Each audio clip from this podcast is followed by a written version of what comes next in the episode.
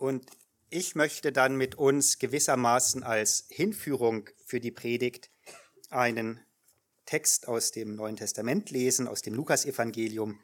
Wer es mit aufschlagen möchte, Lukas Evangelium Kapitel 9 und da die Verse 28 bis 36. Lukas 9, ich lese ab Vers 28 nach der Elberfelder Übersetzung. Es geschah aber etwa acht Tage nach diesen Worten, dass er Petrus und Johannes und Jakobus mitnahm und auf den Berg stieg, um zu beten. Und während er betete, wurde das Aussehen seines Angesichts anders und sein Gewand weiß, strahlend. Und siehe, zwei Männer unterredeten sich mit ihm, welche Mose und Elia waren. Diese erschienen in Herrlichkeit und besprachen seinen Ausgang, den er in Jerusalem erfüllen sollte. Petrus aber und die, die bei ihm waren, waren vom Schlaf beschwert. Als sie aber völlig aufgewacht waren, sahen sie seine Herrlichkeit und die zwei Männer, die bei ihm standen. Und es geschah, als sie von ihm schieden, dass Petrus zu Jesus sprach, Meister, es ist gut, dass wir hier sind, und wir wollen drei Hütten machen, dir eine und Mose eine und Elia eine. Und er wusste nicht, was er sagte. Als er aber dies sagte, kam eine Wolke und überschattete sie. Sie fürchteten sich aber, als sie in die Wolke eintraten, und eine Stimme erging aus der Wolke, die sagte, Dieser ist mein geliebter Sohn, ihn hört. Und als die Stimme erging, wurde Jesus allein gefunden. Und sie schwiegen und berichteten in jenen Tagen niemand etwas von dem, was sie gesehen hatten.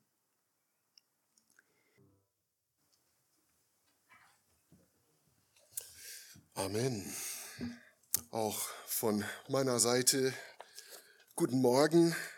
Es ist schön vor euch noch ein letztes Mal ähm, zu, zu stehen mit dieser Aufgabe, Gottes Wort auszulegen und euch zu verkündigen für die, die mich nicht kennen. Ähm, ich bin Ben Graber, bin seit circa vier Jahren Mitarbeiter hier in der Gemeinde. Ähm, und ich ziehe mit meiner Familie jetzt in knapp einem Monat wieder in unsere Heimat, in die USA, äh, für ein Jahr. Und wir steigen von daher jetzt aus der Mitarbeit in der Gemeinde aus.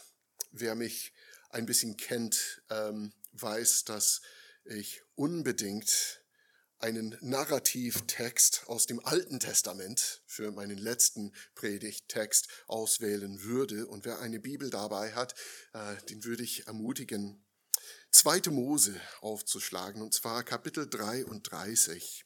Ich werde gleich aus Kapiteln 33 und 34 vorlesen, beginnend mit Vers 12 von Kapitel 33. Und bevor ich lese, ähm, nur ausnahmsweise ganz persönlich ein Wort von mir. Ähm, ich möchte mich einfach ganz herzlich bei euch allen bedanken für die letzten vier Jahre. Vielen Dank, dass ihr mich und meine Familie so liebevoll aufgenommen habt, auf so verschiedene Art und Weise. Vielen Dank für eure Geduld mit mir, einem jungen Prediger, der das Predigen äh, vor allem in der Zweitsprache lernen musste die letzten Jahre. Ähm, ich sage euch ganz, ganz ehrlich, ich bin Gott unendlich dankbar, dass es euch gibt, dass es hier eine Gemeinde im Osten von München gibt, in der die gute Botschaft von Jesus Christus gepredigt, verkündigt, geglaubt und geliebt wird. Ähm, Dank sei ihm, dass ich euch als Geschwister kennen darf. Lass uns nun Gottes Wort unsere Aufmerksamkeit schenken. Das ist ein etwas längerer Text, aber ich würde euch ermutigen, wirklich mitzulesen und gut darauf zu hören. Gottes Wort, 2. Mose 33, ab Vers 12. Mose nun sagte zum Herrn, siehe, du sagst zu mir, führe dieses Volk hinauf, aber du hast mich nicht erkennen lassen, wen du mit mir senden willst wo du doch selbst gesagt hast, ich kenne dich mit Namen, ja, du hast Gunst gefunden in meinen Augen. Und nun, wenn ich also Gunst gefunden habe in deinen Augen, dann lass mich doch deine Wege erkennen, so dass ich dich erkenne, damit ich Gunst finde in deinen Augen. Und bedenke, dass diese Nation dein Volk ist. Er antwortete, Mein Angesicht wird mitgehen und dich zur Ruhe bringen. Er aber sagte zu ihm, wenn dein Angesicht nicht mitgeht, dann führe uns nicht von hier hinauf. Woran soll man denn sonst erkennen, dass ich Gunst gefunden habe in deinen Augen, ich und dein Volk? Nicht daran, dass du mit uns gehst und wir, ich und dein Volk dadurch vor jedem Volk auf dem Erdboden ausgezeichnet werden? Der Herr antwortete Mose, auch diesen Wunsch, den du jetzt ausgesprochen hast, werde ich erfüllen. Denn du hast Gunst gefunden in meinen Augen, und ich kenne dich mit Namen. Er aber sagte, Lass mich doch deine Herrlichkeit sehen. Er antwortete, Ich werde all meine Güte an deinem Angesicht vorübergehen lassen und den Namen Jahwe vor dir ausrufen. Ich werde gnädig sein, wem ich gnädig bin, und mich erbarmen, über wen ich mich erbarme.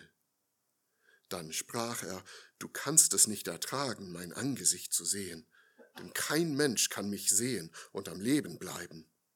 Weiter sagte der Herr, siehe, hier ist ein Platz bei mir, da sollst du dich auf den Felsen stellen. Und es wird geschehen, wenn meine Herrlichkeit vorüberzieht, dann werde ich dich in die Felsenhöhle stellen, und meine Hand schützend über dich halten, bis ich vorübergegangen bin. Dann werde ich meine Hand wegnehmen, und du wirst mich von hinten sehen, aber mein Angesicht darf nicht gesehen werden. Darauf sprach der Herr zu Mose, Haue dir zwei steinerne Tafeln wie die ersten zurecht. Dann werde ich auf die Tafeln die Worte schreiben, die auf den ersten Tafeln standen, die du zerschmettert hast und halte dich für den Morgen bereit und steige am Morgen auf den Berg Sinai und stehe dort vor mir auf dem Gipfel des Berges. Es soll aber niemand mit dir hinaufsteigen, und es darf überhaupt niemand auf dem ganzen Berg gesehen werden. Sogar Schafe und Rinder dürfen nicht in Richtung auf diesen Berg hin weiden. So hieb er denn zwei steinerne Tafeln wie die ersten zurecht. Und Moses stand früh am Morgen auf und stieg auf den Berg Sinai, wie ihm der Herr geboten hatte, und nahm die zwei steinernen Tafeln in seine Hand. Da stieg der Herr in der Wolke herab, und er trat dort neben ihn und rief den Namen des Herrn aus. Und der Herr ging vor seinem Angesicht vorüber und rief, Jahwe, Jahwe, Gott, barmherzig und gnädig, langsam zum Zorn und reich an Gnade und Treue, der Gnade bewahrt an Tausenden von Generationen, der Schuld, Vergehen und Sünde vergibt, aber keineswegs ungestraft lässt, sondern die Schuld der Väter heimsucht an den Kindern und Kindeskindern, an der dritten und vierten Generation. Da warf sich Mose eilends zur Erde nieder, betete an und sagte, wenn ich doch Gunst gefunden habe in deinen Augen, Herr, so möge doch der Herr in unserer Mitte mitgehen. Wenn es auch ein halsstarriges Volk ist, vergib uns aber dennoch unsere Schuld und Sünde und nimm uns als Erbe an. Er sprach, siehe, ich schließe einen Bund. Vor deinem ganzen Volk will ich Wunder tun, wie sie bisher nicht vollbracht worden sind auf der ganzen Erde und unter allen Nationen. Und das ganze Volk, in dessen Mitte du lebst, soll das Tun des Herrn sehen. Denn furchterregend ist, was ich an dir tun werde. Das Gras verdorrt, die Blume verwelkt, aber das Wort unseres Herrn besteht in alle Ewigkeit. Ich bete. Himmlischer Vater, nicht weniger, als es bei Mose der Fall war, stehen wir, sitzen wir hier vor dir. Du hast verheißen, dass du gegenwärtig bist. Und du sprichst zu uns jetzt. Lass uns hören. Schenk uns Ohren, und schenk uns Augen.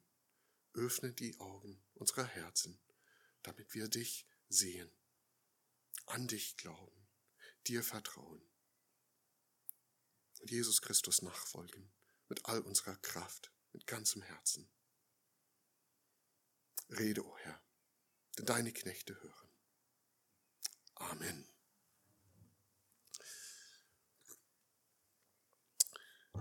Vielleicht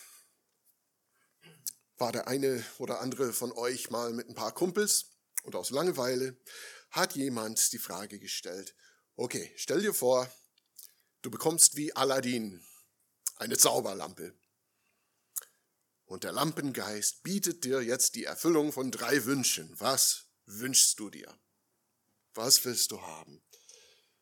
Das kann Spaß machen, sowas zu überlegen. Was würde ich mir wünschen? Wobei man dadurch ein ziemlich großes Fenster ins eigene Herz eröffnen kann. Ich denke, in den Gesprächen, an die ich mich erinnern kann, gingen die Wünsche vor allem um Geld, Haus, Liebespartner, sowas. Was schätze ich wirklich? Was will ich wirklich? Was sehe ich als mein tiefstes Bedürfnis? Mein größten Traum. Hier in der Heiligen Schrift gibt es jemanden, der wirklich sowas erlebt.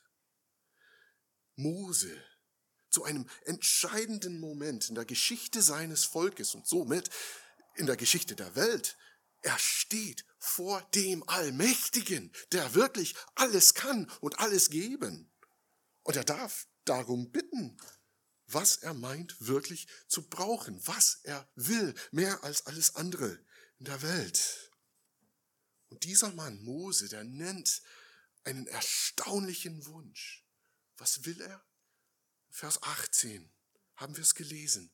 Er sagt, lass mich doch deine Herrlichkeit sehen. Er will die Herrlichkeit seines Gottes sehen. Und erstaunlicherweise, noch erstaunlicher, entspricht Gott diesem Wunsch. Die Begegnung, die auf dieses Gespräch folgt, das hallt durch die ganze Bibel hindurch. Und ich will aus diesem großen und großartigen Text wirklich nur zwei Punkte hervorheben. Erstens, wie Mose dazu kommt, diesen Wunsch zu haben und auszusprechen. Und zweitens, wie Gott seinen Wunsch erfüllt. Wie kommt Mose dazu, die Herrlichkeit Gottes sehen zu wollen und wie darf er die Herrlichkeit Gottes sehen? Erstens, warum? Warum will er das überhaupt? Man fragt sich so ein bisschen, äh, Jens hat vorhin ein bisschen dazu gesagt, wir stellen uns diese Menschen vor als übergeistliche Wesen, ja, die, die erleben Dinge, die wir einfach nicht erleben. Die sind vielleicht irgendwie natürlich ganz fromm. Es ist bei uns in der Gemeinde ziemlich häufig die Rede, ich hoffe, ihr habt das so vernommen, dass dass wir immer wieder von Gottes Herrlichkeit, von Gottes Ehre sprechen und singen. Wir sagen immer wieder, unser höchstes Ziel im Leben darin besteht, Gott zu erkennen, Gott zu verherrlichen. Weiß nicht, wie es euch geht. Manche von euch sind vielleicht echt so gestrickt, dass ihr sowas hört und ihr denkt, ja genau, darum geht's mir. Nichts interessiert mich eigentlich mehr als Gott selbst. Wenn ich ehrlich bin, so ein Typ bin ich nicht. Zumindest nicht von der Natur her. Darf ich euch was wirklich Schlimmes gestehen? Ich lese nicht besonders gerne Theologie. Sorry, lieber ein Roman. Ich bete viel zu wenig. Und wenn ich bete, wenn ich in meinem stillen Kämmerlein bin, allein mit Gott, dann fällt es mir extrem schwer, mich auf meinen Schöpfer und Herrn zu konzentrieren. So ist es bei mir. Ist Mose einfach ganz anders gestrickt? Ist er einfach einer von diesen Menschen, diesen religiösen Genies, die irgendwie ein angeborenes, besonderes Interesse an Religion haben? Ich glaube eher nicht. Wenn man Moses Lebensgeschichte in diesem Buch der Bibel liest, da merkt man, dass er vom Typ her, man könnte ihn als einen Eiferer beschreiben, sogar als Extremisten. Bei seinem ersten Auftritt als Erwachsener in der Bibel, Kapitel 2 von diesem Buch, da sieht er einen Ägypter, einen der Unterdrücker von seinem Volk, einen Hebräer schlagen. und er bringt diesen Mann um. Er scheint zu erwarten, jetzt kann mein Volk befreit werden. Jetzt beginnt eine Revolution. Das klappt nicht und er muss ins Exil fliehen. Und von seiner weiteren Biografie würde ich auch sagen, man gewinnt keinen Eindruck von einem besonders frommen Menschen. Kein Eindruck von einem Mann, der sich besonders tief mit Gott beschäftigt. Er führt zwar im Exil, aber er führt ein ganz ruhiges, normales Leben als Hirte. Und Gott muss dieses Leben dramatisch unterbrechen. Er muss eingreifen und Zeichen und Wunder zeigen. Und auch dann, wenn Mose diese Zeichen und Wunder gesehen hat, lässt er sich nur schwer überreden, Gottes Auftrag für ihn anzunehmen und zurück nach Ägypten zu ziehen, um diesmal tatsächlich sein Volk zu befreien. Und auch als Israels Führer und Erlöser macht Mose keinen besonders frommen Eindruck, würde ich schon mal sagen. Er verbringt erstaunlich viel Zeit damit, sich bei Gott zu beschweren. Er hadert mit Gott. Er verhandelt mit Gott. Und gerade dieser Mensch ist derjenige, der explizit diesen Wunsch ausdrückt, Gottes Herrlichkeit zu sehen. Wie kommt das denn zustande? Das ist der Höhepunkt von einem längeren Gespräch. Das fängt schon in Kapitel 32 an. Das ist ein Gespräch mitten in einer ganz, ganz großen, schweren Krise. Israel hat schwer gesündigt. Und zunächst möchte Gott das Volk einfach vernichten und von neuem mit Mose anfangen. Und Mose tritt in die Bresche für dieses Volk. Und er sagt quasi, Gott, wenn du dein Volk zerstörst, musst du auch mich zerstören.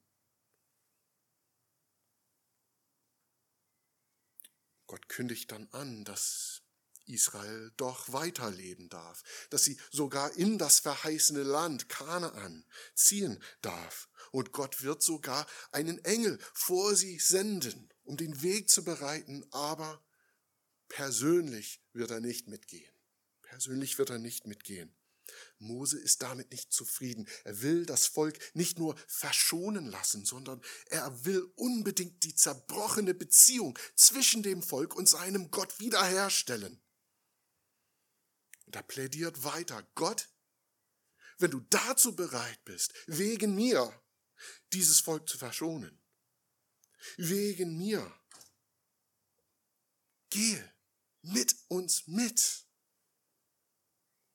Sende nicht nur irgendeinen Engel, komm doch mit Gott wegen mir.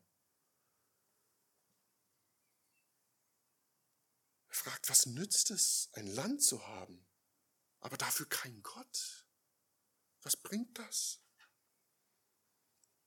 Mose erkennt in diesem Gespräch etwas ganz Wichtiges.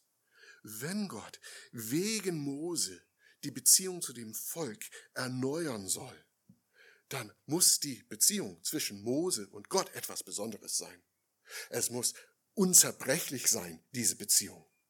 Mose muss Gott ganz persönlich kennen, wie auch Gott ihn ganz persönlich kennen. Er sagt, lass mich doch deine Wege erkennen, damit ich dich erkenne. In Vers 13. Sonst, wenn Mose selbst Gott missfällt, könnte das Volk eh verloren gehen. Und Gott stimmt zu. Vers 14. Ja, sagt er, ich gehe mit dir deinen ganzen Weg mit. Versprochen. Aber auch mit dieser Zusage begnügt sich Mose nicht. Er sagt Gott, geh doch mit uns mit. Geh mit uns mit. Lass wegen mir dein Volk, dein blödes Volk, bei dir Gnade finden. In Vers 16. Und Gott stimmt noch einmal zu. Ja, sagt er in Vers 17, wegen dir werde ich die Beziehung zu meinem Volk erneuern. weil ich dich mit Namen kenne, weil ich dich auserwählt habe, Mose. Und dann kommt die große Bitte, lass mich doch deine Herrlichkeit sehen. Und damit meint er so viel wie, lass mich dich kennen, wie du mich kennst. Lass mich dich sehen, wie du bist. Nur wenn ich dich so kenne, kann es für mich und für mein Volk echte Hoffnung geben. Auf der einen Seite ist das eine Bitte sozusagen um die ultimative Bestätigung von Gottes Versprechen. Wenn Gott diesem Wunsch entspricht, dann kann es wirklich keinen Zweifel mehr geben, dass er Mose auserwählt hat, dass er Mose liebt, dass er ihm treu bleibt. Und wegen ihm, seinem Volk. Und auf der anderen Seite denke ich, dass Mose sich selbst einigermaßen wirklich kennt. Er weiß, dass er Gottes Geduld schon das eine oder andere Mal auf die Probe gestellt hat. Und er weiß auch, dass er wirklich auch als Auserwählter nur ein Mensch ist. Kann er wirklich für Hunderttausende von Israeliten bürgen bei Gott? Er fragt sich wohl in diesem Moment, was für ein Gott stimmt sowas zu eigentlich? Mit was für einem Gott habe ich hier zu tun? Was will er eigentlich? Was ist sein Programm? Gott, wer bist du wirklich? Das will er wissen. Und so bittet der Herr, zeig mir dich selbst und schon wieder stimmt Gott zu.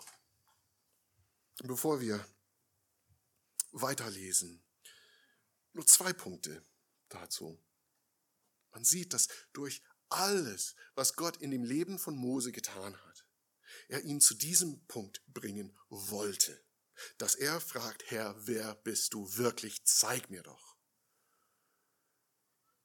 Das tut er auch mit dir und mir.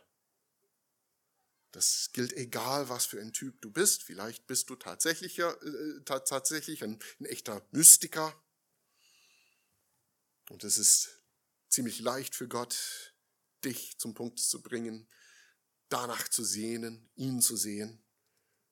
Aber egal, was dich zutiefst antreibt, weist das auf Verlangen und Sehnsüchte in dir hin, die nur in Gott selbst ihre wahre Erfüllung finden. Darüber hat Robin letzte Woche gepredigt.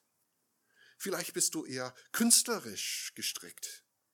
Du bist auf der Suche nach einer Schönheit, die du in deinem Leben nur bisher flüchtig erblicken konntest.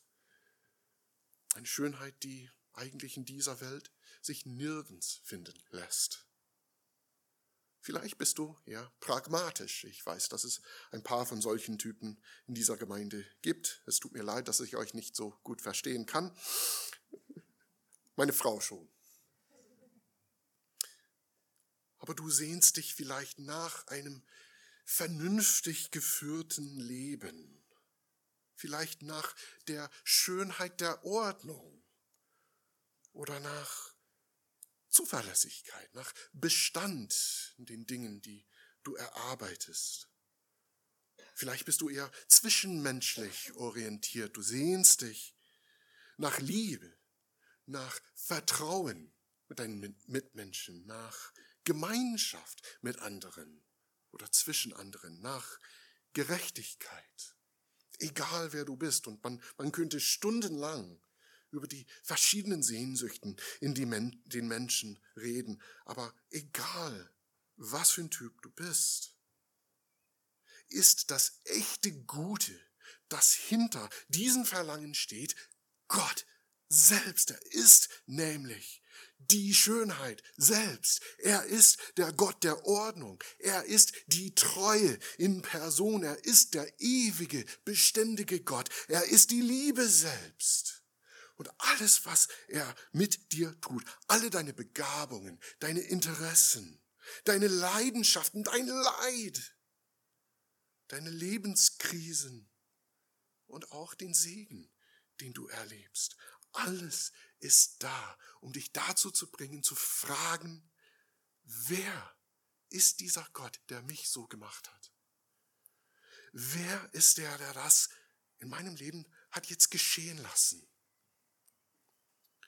Wer ist der, der so Großes und Wunderbares verspricht, der gleichzeitig so viel von mir verlangt? Wer ist er?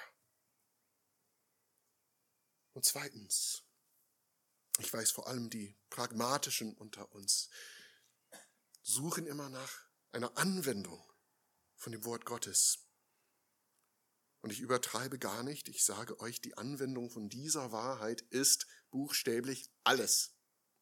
Das ganze Leben als Christ, das ganze Leben unterwegs mit Gott. Egal was du tust, in deinen Beziehungen, auf Arbeit, die Kreativität, die Ernährung, deine Freizeit, das läuft nur dann richtig, wenn du einerseits erkennst, dass diese Dinge deine ultimativen Bedürfnisse nie erfüllen können. Und andererseits, dass absolut alles, was du machst, mit Gott zu tun hat. Dass es dazu da ist, dich zu Gott hinzuführen. Anders formuliert, erst dann, wenn ein gewisser Lebensbereich dem Zweck dient, nach Gott selbst zu suchen, erst dann kann es in diesem Lebensbereich richtig laufen. Egal, was deine Probleme sind, egal, was deine Lebensziele sind, hier deine Hausaufgabe für heute. Bete zu Gott und bitte darum, dass er sich dir zeigt, dass er sich dir bekannt macht. Das wird Auswirkungen auf alles in deinem Leben haben. So viel dazu, wie Mose auf diesen Wunsch kommt. Zweitens, wie wird sein Wunsch erfüllt? Und das ist vielleicht beim ersten Blick etwas enttäuschend. Er darf Gottes Herrlichkeit nur vermittelt sehen, mit Gottes Schutz. Ich weiß nicht, ob es irgendwelche Fans der Horrorliteratur gibt. Ich bin's auch nicht wirklich. Howard Phillips Lovecraft war aber einer der bedeutendsten amerikanischen Horrorautoren wirklich aller Zeiten, ähm, vor allem des 20. Jahrhunderts. Äh, und in, in seinen Geschichten, das ist so eine Art kosmische Horror, übernatürliche Horror. Es geht darum, wie Menschen furchtbare kosmische Geheimnisse entdecken. Sie werden damit konfrontiert, dass die Welt, wie sie sie kennen, nur ein, ein Fünkchen ist in einem endlosen Meer von Dunkelheiten, dem Universum. Und das Universum ist bewohnt von uralten, quasi allmächtigen, unsterblichen Wesen, denen wir Menschen völlig egal sind und die eine eigene Agenda für unsere Welt haben. Und diese Konfrontation in seinen Geschichten kostet die Menschen sehr häufig ihre Vernunft. Ihr Verstand kann es einfach nicht ertragen, dass die Realität so finster ist und dass wir Menschen so wenig bedeuten. Gut. Der Mann war zwar kein seelisch gesunder Mensch, das muss man in erster Linie sagen, der war Atheist, der war Rassist, generell Menschenfeind. Aber es gibt gute Gründe dafür, dass seine Geschichten so viele Menschen so tief beeindruckt haben. Sein Bild von dieser realen Welt oder realem Universum, das ist so eine Art Echo von unserer Furcht nach, äh, vor, vor Gottes Herrlichkeit, vor Gottes Heiligkeit, vor Gottes Ewigkeit und Unendlichkeit. Denk drüber nach, was würde es dir tun, wenn du wirklich Angesicht zu Angesicht mit der ultimativen Realität stehen müsstest? Wenn du da ganz genau feststellen müsstest, ganz sachlich, ganz objektiv, was dein Leben im Vergleich dazu bedeutet. Was würde es dir tun, wenn du damit konfrontiert würdest, dass die ultimative Realität eine Person ist? Und zwar eine Person, der du nicht besonders gut gefällst. wenn die ultimative alle deine Illusionen wegrafft und dir zeigt genau, was für eine Person du bist und was diese Realität von dir hält. Das ist genau das, was es bedeutet für einen sündigen Mensch, vor Gott zu stehen. Darum hat Mose jetzt gebeten. Und das kann er nicht ertragen, das sagt Gott in Vers 20. Gott muss Mose davor schützen, dieses Erlebnis zu haben. Er wird verborgen in einer Felsenkluft, er wird bedeckt durch Gottes Hand, was auch immer das bedeutet. Er wird nur einen Abglanz von Gottes Majestät sehen dürfen.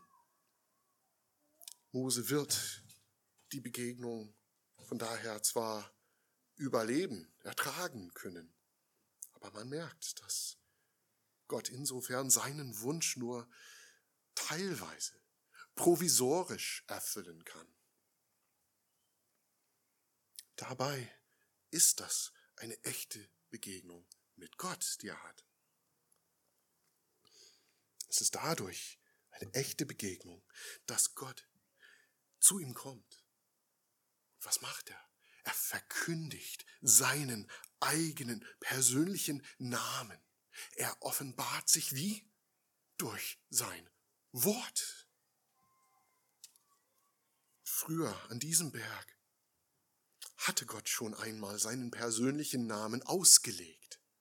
Er hat sich Yahweh genannt und erklärt, ich bin der ich bin. Und jetzt wird erklärt, wer der ich bin ist. Und zwar mit diesen Worten, Jahwe, der Herr, je nach Übersetzung. Jahwe, Jahwe, Gott, barmherzig und gnädig, langsam zum Zorn und reich an Gnade und Treue. In Vers 6. Wer ist dieser Gott? Im Wesentlichsten ist er barmherzig und gnädig. Mit seinem ganzen Herzen sozusagen sehnt er sich danach, seinen Geschöpfen Gutes zu tun. Er sehnt sich danach, die zerbrochene Beziehung zu den Menschen zu heilen, zu segnen und nicht zu verurteilen. Das ist es, was all sein Handeln treibt. Diese Motivation verändert sich nie. Aber jetzt wird es gleich mysteriös. Denn im nächsten Atemzug heißt es, dass er nicht einfach von der Ungerechtigkeit der Menschen wegschauen kann, dass er sie einfach übersieht. Nein, über Generationen hinweg vergisst er die Schuld nie, wie es in Vers 7 heißt. Gott sagt beides. Und Mose ist zufrieden. Er versteht das nicht vielleicht ganz, aber er weiß, dass Gott jetzt seine Bitte wirklich gewährt hat.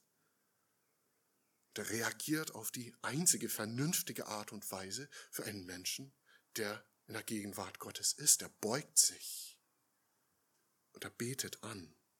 Und in dieser Haltung auf dem Boden vor Gott wiederholt er sein letztes Mal seine Bitte und er sagt so viel wie, ja, Herr, dann sei doch, wer du bist. Sei der Barmherzige, sei der Gnädige und erfülle dein Versprechen.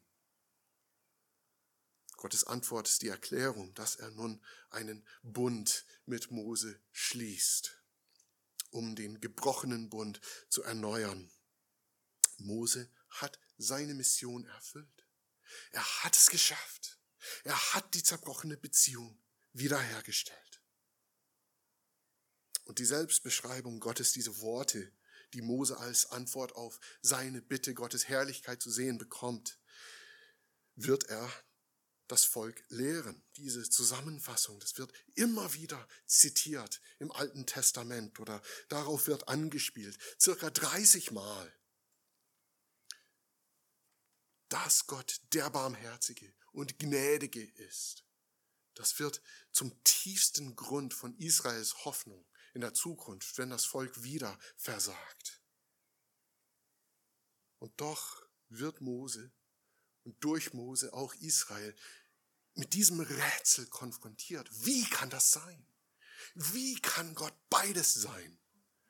Wie kann er auf ewig gnädig bleiben, wenn unsere Schuld nicht einfach unter den Teppich gekehrt werden kann? Wenn wir so bleiben, wie wir sind und er so bleibt, wie er ist? Wie kann die Geschichte gut ausgehen? Dass Gott Gerechtigkeit übt und die Menschen doch nicht verloren gehen müssen. Mose hatte mehr von Gottes Herrlichkeit erlebt als jeder Mensch vor ihm, ausgenommen vielleicht Adam vor dem Sündenfall. Und dennoch musste dieses Geheimnis irgendwann noch aufgeklärt werden und er musste darauf warten. Ganz persönlich für heute.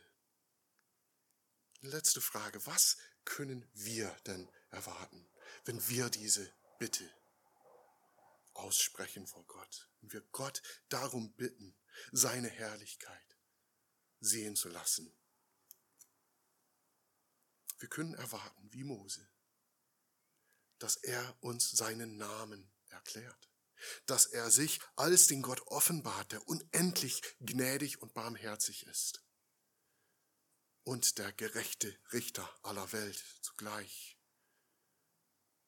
Mose konnte sich vielleicht gar nicht vorstellen, wie Gott sich eines Tages so offenbaren würde. Wir aber dürfen das ganz genau wissen. Wo und wie würde er sich offenbaren? An dem Kreuz von Jesus Christus, seinem Sohn. An dem Kreuz. Gerade darum ist Jesus Christus in die Welt gekommen, um Gott bekannt zu machen. Er hat zwar Wunder getan, er hat zwar wunderbar gepredigt und gelehrt, aber als er den Tod eines Schwerverbrechers erleiden musste, gerade dann wurde die Herrlichkeit Gottes gesehen, wie sie noch nie erschienen gewesen war. Wie kann das sein? Jesus ganz wie Mose, hat sich mit seinem Volk völlig identifiziert. Er hat Gott sozusagen gesagt, Herr, du kannst mein Volk erst dann verurteilen, wenn du bereit bist, mich zu verurteilen, mich zu bestrafen. Und Jesus, dieser war größer als Mose. Er war der Sohn Gottes selbst, er war Gott der Sohn selbst ohne eigene Schuld, von unbegrenzter Würde, von unbegrenztem Wert. Er konnte für sein Volk bürgen bei Gott. Und er hat es getan. Nicht nur für sie, sondern für die ganze Welt. Und so hat Gott durch Jesu Tod das Geheimnis endlich gelöst. Er konnte die Schuld aller Generationen an den Sohn heimsuchen an seinem Sohn, so dass seine Barmherzigkeit und Gnade auf ewig bestätigt würden. Und jedes Wort dieser Selbstverkündigung an Mose bestätigt würde. Aber die Geschichte endet nicht dort.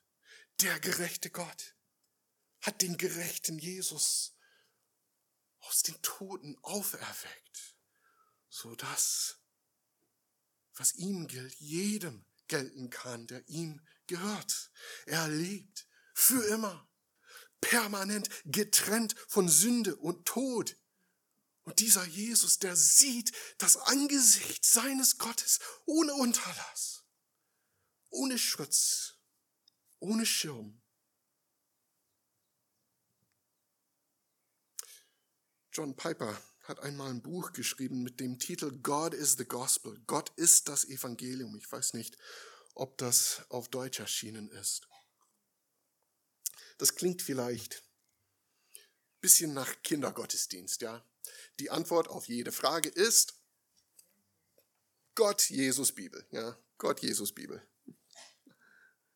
Ja, die Antwort ist immer Gott. Aber in diesem Buchtitel, da, da steckt eine tiefgreifende Wahrheit drin. In dem Evangelium, ihr Lieben, wird nicht nur eine Notlösung geschaffen, damit du und ich befreit werden können von den, den Folgen unseres Versagens und dann quasi einfach weiter unser Ding machen. Nein, Gott zeigt dir und mir in dem Evangelium, wer er ist. Wirst du wissen, ob es wirklich eine Erfüllung von deinen tiefsten Wünschen gibt? Wirst du wirklich wissen, wer und wie Gott wirklich ist? Bist du bereit, ihn zu bitten, dich seine Herrlichkeit sehen zu lassen? Hier ist die Antwort, die du bekommst. Das Wort vom Kreuz und der Name Jesus Christus, der höher ist als jeder Name. Wenn du bereit bist, diese Antwort anzunehmen, dann, dann ermutige ich dich, sage Gott ganz bewusst, dass du alles ablegen willst, das deine Beziehung zu ihm kaputt macht. Glaube, dass Jesus Christus für dich in die Bresche getreten hat.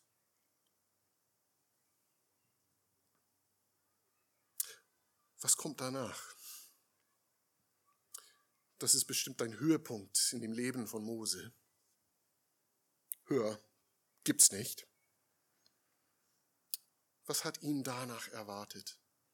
Ihr Lieben, wenn ihr weiter lest in den Büchern Exodus, zweite bis fünfte Mose, da, da seht ihr, es erwartet ihn noch viel Leid, noch viel Bedrängnis, noch viel Enttäuschung, schwere Enttäuschung.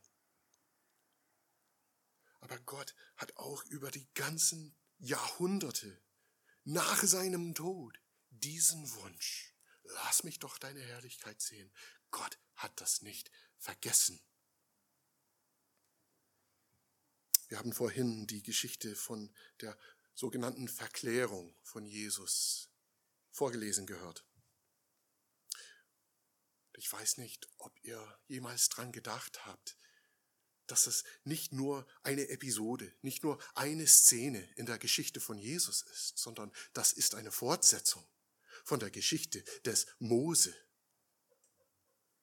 Mose hatte einmal auf dem Berg stehen und Gott von hinten sehen und hören dürfen, wie Gott sagte, der Herr, der Herr, Gott, barmherzig und gnädig, langsam zum Zorn und reich an Gnade und Treue und über tausend Jahre danach durfte er auf einem anderen Berg stehen, in dem Land, das er in seinem Leben nie betreten durfte. Und er durfte seinen Herrn in seiner vollen Herrlichkeit Angesicht zu Angesicht sehen und mit ihm darüber reden dürfen, wie Gott sich in kurzer Zeit auf einem Hügel außerhalb von Jerusalem offenbaren würde. Und er durfte Gottes Stimme noch einmal hören. Dies ist mein ausgewählter Sohn. Ihn hört. Ihr Lieben, es mag Jahrtausende dauern, aber dass wir Gottes Herrlichkeit hier nur im Abglanz sehen dürfen, so ist es, dass wir hier Christus nur durch sein Wort kennen dürfen. Das ist nur ein Vorgeschmack von dem, was kommt. Wir werden ihn sehen, wie er ist. Das ist versprochen. So spricht der Herr. Jetzt erkennen wir stückweise, dann aber werden wir erkennen, wie auch wir erkannt worden sind. Bis der Tag kommt, lass uns in diesem Leben, und das ist mein Gebet für euch, liebe Geschwister, lass uns uns mit nichts Geringerem begnügen, als dass Gott, wie Paulus schreibt, in unseren Herzen aufleuchtet zum Lichtglanz der Erkenntnis der Herrlichkeit Gottes im Angesicht Jesu Christi. dem sei, mit dem Vater und dem Heiligen Geist die Ehre in alle Ewigkeit. Amen.